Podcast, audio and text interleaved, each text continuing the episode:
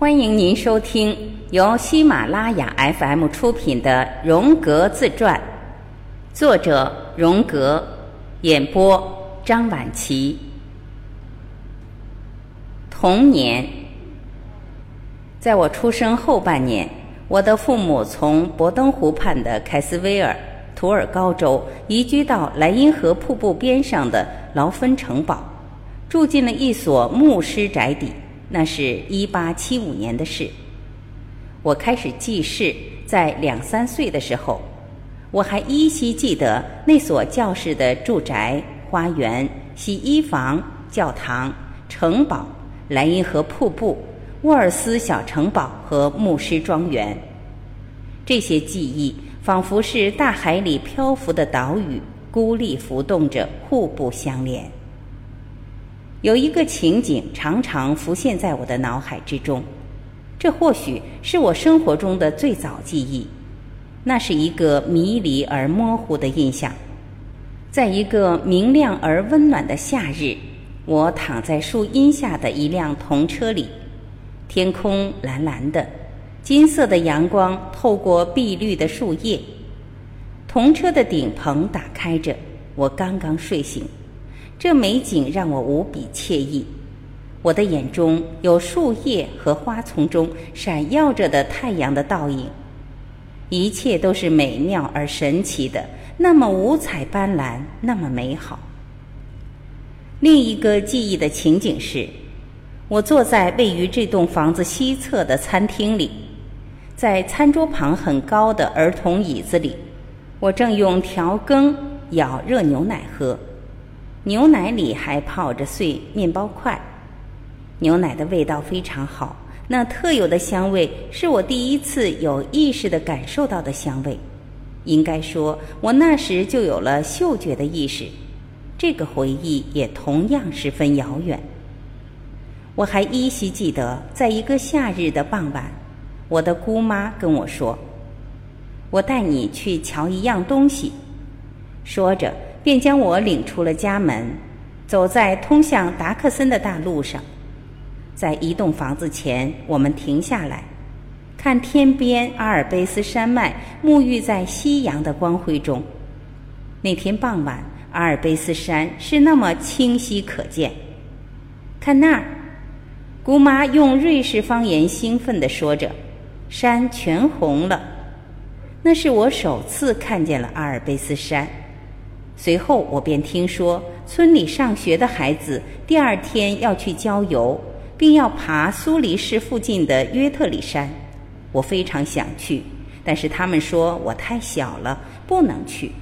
我没有一点办法，伤心极了。从那时起，那个位于皑皑雪山旁的苏黎世和特岳里山成了我遥不可及的梦幻之地。后来过了一些时候。我记得母亲曾带我去图尔高看望她的朋友们，那是在波登湖畔的一座城堡里。我见到那里的湖滨，一下子就迷上了。渡船激起的浪一直冲到岸边，阳光在水面上闪烁着，船只将水浪激起，又一次次地冲向岸边。水下的沙子被浪花冲成一道道小坎儿。湖面向远方无限地伸展开去，那壮丽而宽广的湖面让我心旷神怡。就在那时，我的脑子里有了一个想法：我要生活在湖边。我觉得没有水，人根本就生活不下去。我还记得有一件事，有许多陌生人，乱哄哄的，看上去特别激动。女仆飞快地跑过来，喊着。渔民们发现了一具死尸，那是从瀑布上冲下来的。他们要把它抬进洗衣房里去。我父亲说：“好吧，好吧。”我有点心急，想要去看那死了的孩子。母亲一把拉住了我，严厉禁止我往花园里走。等所有的人都走远了，我立即悄悄地溜进了花园深处的洗衣房，门却被锁着。我绕着房子又转了一圈，发现房后有一个排水槽，它通到斜坡的下面，槽里流淌着血和水。我觉得这事有意思极了。那年我还不满四岁。我的脑海里还有另一幅画面，我不停地哭闹着，因为我发烧了，没法睡觉。父亲把我抱在怀里，在屋里踱来踱去，嘴里哼唱着他学生时代的那些老歌。我特别清楚的记得，我最喜欢的一首，这首歌总会使我安静下来。它是一首君王之歌，它的歌词是这样的：四处静悄悄。大家都睡觉。时至今日，我仍然记得父亲的声音，在寂静的深夜，他向我轻轻地唱着。母亲后来告诉我，我那会儿得了湿疹，这在当时是一种常见病。我还隐约感觉到，父母的婚姻出现了危机。我的那场病一定与父母的短暂分离有关系。那是一八七八年的事。母亲在巴塞尔的医院里待了几个月，她的病大概起因于婚姻上的麻烦。当时一个姑妈照料着我，这位姑妈比母亲大二十岁。母亲的离去让我非常痛苦。从那时起，只要有人讲到“爱”这个字，我就会马上产生一种不信任感，甚至在很长一段时间里，女人给我的感觉是十分不可靠的。而父亲则意味着可信赖的，但是却软弱无力。带着这样的心理障碍，我开始了我的人生之路。后来，这些早期的印象发生了改变。我信任男人，但他们却令我失望；我怀疑女人，可是他们并没有让我失望。母亲离开之后，女仆来照料我的起居。我还依稀记得她将我抱起来，把我的脑袋靠在她肩膀上的情景。她有一头黑发和一副橄榄色的面孔，和母亲截然不同。至今我还清晰地记得他的发型轮廓，他深颜色的颈部和耳朵。这些在我看来都是那样新奇而又格外熟悉，似乎他并不属于我们家。而是只属于我一个人，好像它是和一些我还不能理解的神秘事物联系在一起似的。这位姑娘成为我后来提出的阿尼玛的雏形，她所传递出的那种既生疏又似曾相识的感觉，是后来在我心中象征女性本质的那个形象的特征。从父母分居的时候起。我的记忆中还有另一个女性的形象，一个青春而又美丽的、具有蓝色眼睛、棕色头发的迷人姑娘。她常常带着我在蓝色的秋天，在瀑布下面的沃尔城堡附近，沿着莱茵河，在金色的枫树和栗树下徜徉。娑婆的树枝被阳光穿透，黄色的叶子飘落在地上。这位姑娘后来成为了我的继母，她非常仰慕我的父亲，直到我二十一岁时，我才再次见到她。以上说的都是一些留存深刻的记忆，以下我要说的是一些对我影响更深刻的事情，虽然其中有些部分我只是朦胧的记得。记得有一次我摔下了楼梯。而且是摔倒在火炉腿儿的一个角上，我记得那疼痛的滋味，我还流了血。一位医生给我缝头部的伤口，一直到上大学预科的最后一年，头上那块疤痕还清晰可见。母亲曾告诉过我，有一次我和女仆去诺伊豪森，通过莱茵瀑布桥的时候。我的一条腿已经滑出了栏杆，差点就掉了下去。幸亏女仆抓了我一把。这些是投射出潜意识中的自杀冲动，或者说是对生在这世界上的一种无奈的反抗。那期间，每到夜晚来临时，我总有一种莫名的恐惧，似乎有什么事情即将发生。我常常会听到莱茵瀑布流淌时发出的沉闷的咆哮声，这让我觉得周围布满危险，总有人淹死，尸体从岩石上冲下来，在附近的教堂墓地里，教堂私事总是挖坑，一堆堆棕色的土被挖出来，一群肃穆的男人穿着长长的礼服，戴着非常高的帽子，脚蹬闪闪发光的黑色靴子，他们总是抬出一个黑色的木盒子。这时，父亲也会身着牧师长袍，声音洪亮地说着话。女人们在不停地哭泣，大概是有亲人正被埋进这个坑里。有些原本应该出现在这个场合的人，现在却突然不在了。然后我就听说他们被埋了，上帝将他们召唤去了。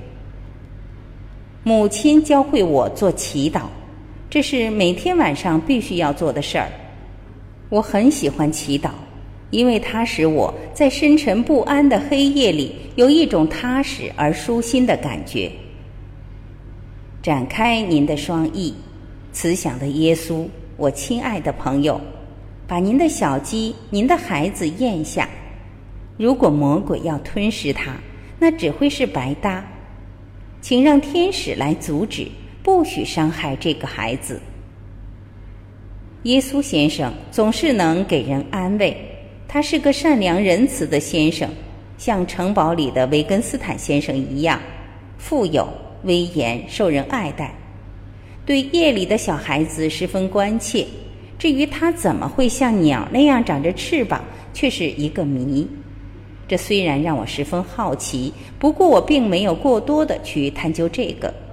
我觉得更为有趣、更想弄清楚的是，小孩被比作小鸡，而耶稣又是那么不情愿，甚至像吃苦药一样的吃了他们，这太匪夷所思了。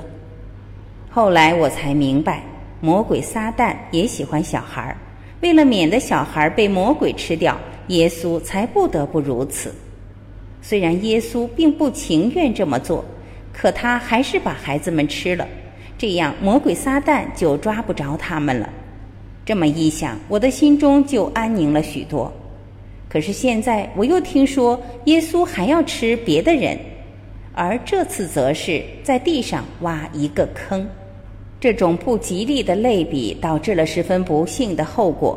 我开始怀疑上帝了，他失去了那令人安宁的慈祥而友善的大鸟特征。正在和那些身穿礼服、头戴高帽、脚穿闪光的黑色靴子、抬着黑盒子埋葬死人的整日阴沉着脸的黑衣人们联系在一起。这些思索造成了我心理上的首次创伤了。一个炎热的夏天，我跟平时一样坐在屋前的大路上玩沙子。大路从屋子旁边穿过，通向山岗。消失在山坡上的一片树林里，所以如果站在房子旁，可以看到伸展出去的相当长的一段路。那天，当我抬起头来时，就看到一个身着黑色长袍、头戴宽檐帽的人从树林里走过来。那人看上去像个穿着女人服装的男人。他慢慢的走近了，我清楚的看出这是一个穿着。拖到脚的黑色长袍的男人，这种景象让我觉得害怕极了，一种极度的恐惧迅速传遍全身，脑子里出现了一个可怕的念头：这是一个耶稣会会士。前不久，我偷偷的听到父亲和一个来访的同事聊天，谈到了耶稣会会士们的阴险活动。从父亲的恼恨与恐惧的语调中，我猜想。那些耶稣会会士是极其危险的人物，危险到连父亲也觉得恐惧。事实上，我并不了解耶稣会会士究竟是些什么人，但我对祈祷词中的“耶稣”那个词是十分熟悉的。我想着，从山上下来的这个人一定是化了妆，所以他的衣服才显得那么不合身。或许他怀着不可告人的目的。我害怕极了。慌慌张张地跑进了屋子，冲上楼梯，躲在阁楼上最黑暗的一根房梁下。我不记得我在那里藏了多长时间，不过肯定时间不短，因为当我壮着胆子、小心翼翼地走下楼，偷偷探头张望的时候，那个黑衣人却连影儿都没有了。那以后许多天，我一直被恐惧占据着，我都不敢走出屋子。即使后来再去那条路上玩儿，那树木葱郁的山坡始终让我警觉万分。很久以后，我才知道，那黑衣人只不过是个无害于人的天主教神父罢了。大约就在同时，我也说不太清楚，或者要更早一些，我有了最早的关于梦的记忆。这个梦后来一直占据着我的心，成为我一生研究的对象。做梦的时候，我只有三四岁。我们的住宅孤零零地立在劳芬城堡附近，牧师家的农场后面有一大片草地。梦中的我正站在这片草地上。突然，我发现了一个黑色的长方形的石砌的洞。以前我从没见过这样的洞，我十分好奇地走了过去。我朝里面瞧，见到有一排石阶一直通向底下的深处。我迟疑着，但还是胆战心惊地走了进去。没多久，就见到一个圆形的拱门，门上挂着一块又大又沉的绿色帷幕。